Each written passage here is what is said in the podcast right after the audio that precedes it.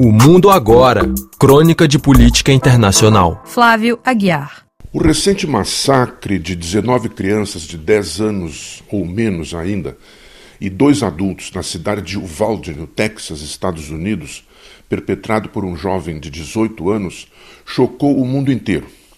O choque é duplo. Primeiro, pelo massacre em si. Segundo, pelo aspecto rotineiro que esse tipo de crime adquiriu nos Estados Unidos. Novamente entrou na ordem do dia mundial a discussão sobre a posse, restrições e produção de armas de fogo individuais nos diferentes países e continentes. Uma vista de olhos sobre a situação europeia mostra alguns paradoxos. De um modo geral, os países europeus têm um controle muito maior do que os Estados Unidos sobre a produção e a posse desse tipo de armamento. Para começo de conversa, esse controle é sempre da legislação federal, ao contrário dos Estados Unidos, em que ele é de competência dos estados. Entretanto, deve-se registrar que um dos países tidos como mais liberais quanto à posse de armamentos é a alpina e europeia Suíça. A Ucrânia já se listava entre os países mais liberais dessa frente, mas agora com a guerra a situação extrapolou com o governo distribuindo armas para a população civil.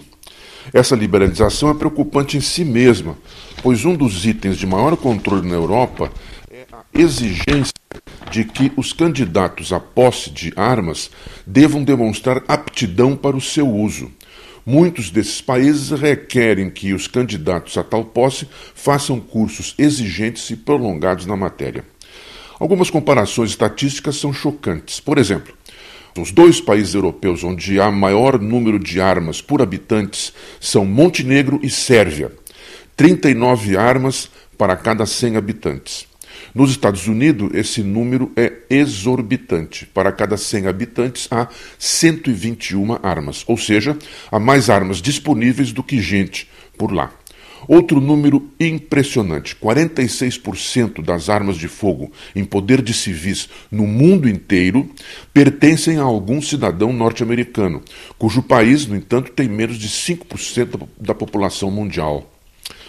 Outro dado paradoxal: Bélgica, Romênia, Espanha e Chipre são considerados países de legislação muito restritiva quanto à posse de armas. Entretanto, o Chipre está entre os países com uma taxa per capita elevada no continente, mais de 35 armas para cada 100 habitantes.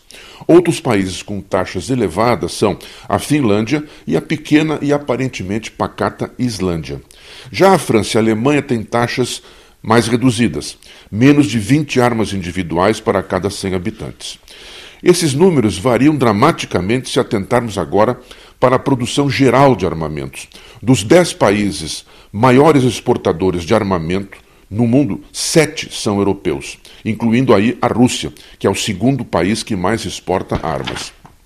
A França em terceiro e a Alemanha em quarto estão entre esses países. Outros grandes exportadores europeus são a Espanha, em quinto lugar, a Itália no sétimo, a Holanda no nono e o Reino Unido em décimo lugar. Os outros países que mais exportam são os Estados Unidos, evidentemente em primeiro lugar, a Coreia do Sul em sexto e a China em oitavo. Porém, das dez maiores empresas produtoras de armas no mundo, seis estão nos Estados Unidos. Voltando às armas de porte individual, as estatísticas disponíveis dizem que 90% da população adulta europeia não possui ou jamais possuiu algum tipo de arma.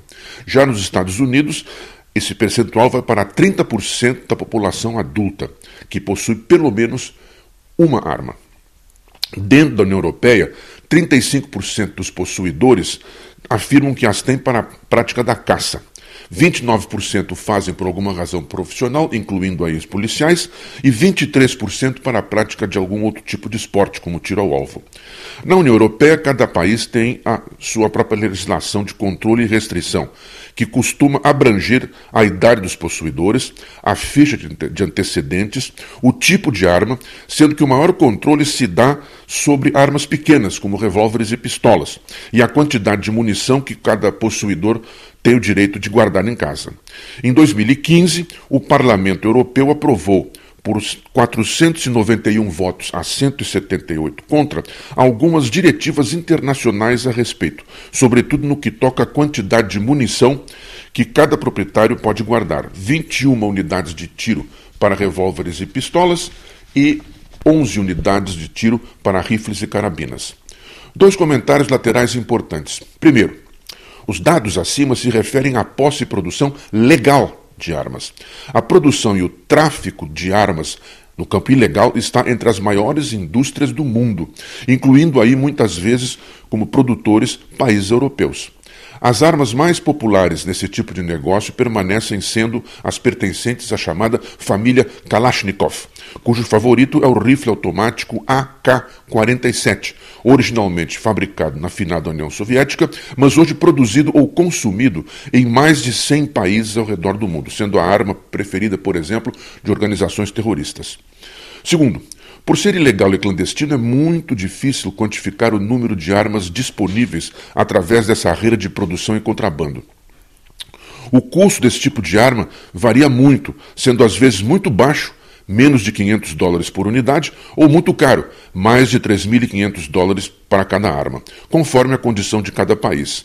No primeiro caso, esteve o Iraque, logo depois da invasão pelos Estados Unidos e seus aliados em 2003. No segundo, os próprios Estados Unidos, sendo que no caso do contrabando de armas deste país para o Canadá, os preços podem até triplicar.